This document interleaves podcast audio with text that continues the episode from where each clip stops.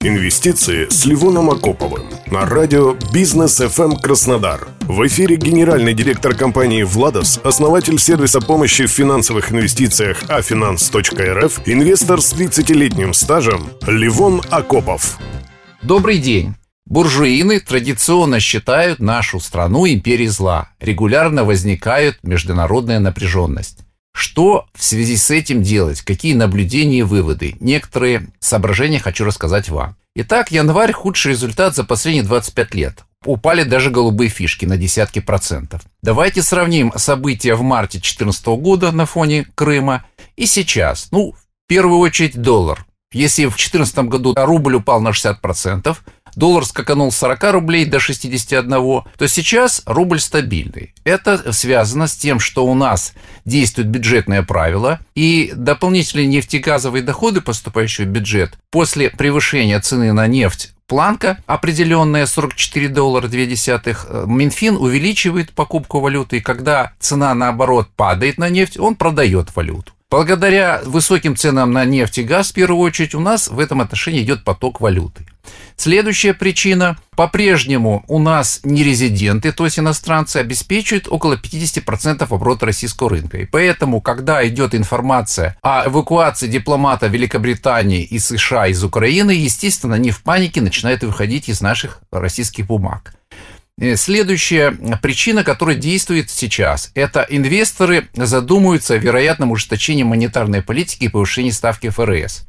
Серьезным фактором именно сегодняшнего дня является неуверенность физиков. В последние годы десятки миллионов физических лиц пришли на фондовый рынок. Они работали только в условиях растущего рынка и не имеют опыта, не были в подобного масштаба кризисах, поэтому они теряются, паникуют, распродают активы, попадают на маржинколы. Многие из них, к сожалению, покупали на плечи и, соответственно, поплатились. Еще одна из причин заключается в общей неликвидности бумаг на нашем российском рынке. Чтобы вы понимали, у нас только 30 бумаг имеют оборот больше миллиарда рублей в день, а остальные гораздо меньше. Это тоже влияет на резкие движения на рынке. Итак, какие бумаги наиболее подвержены геополитике? Конечно, это Сбер. В нем 40% нерезидентов. А вот в структуре капитала, например, Ростелекома всего 2 сотых. Чтобы вы понимали разницу. При подборе бумаг на это надо обратить внимание.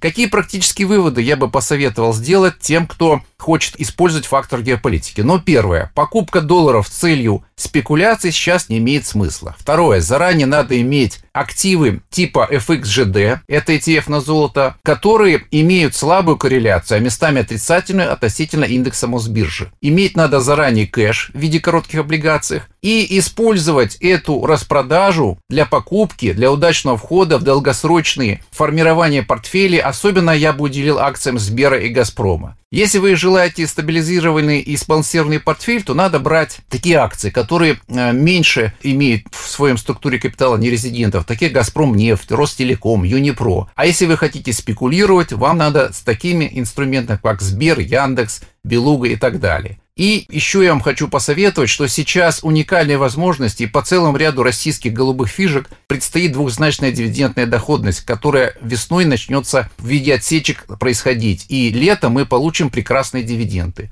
С вами был Левон Акопов, э, генеральный директор компании «Владос», основатель сервиса помощи в финансовых инвестициях «Афинанс». В своем телеграм-канале я даю идеи, комментирую новости и их влияние на котировки. Желаю вам успешного дня и хороших, правильных инвестиций. Инвестиции с Ливоном Акоповым.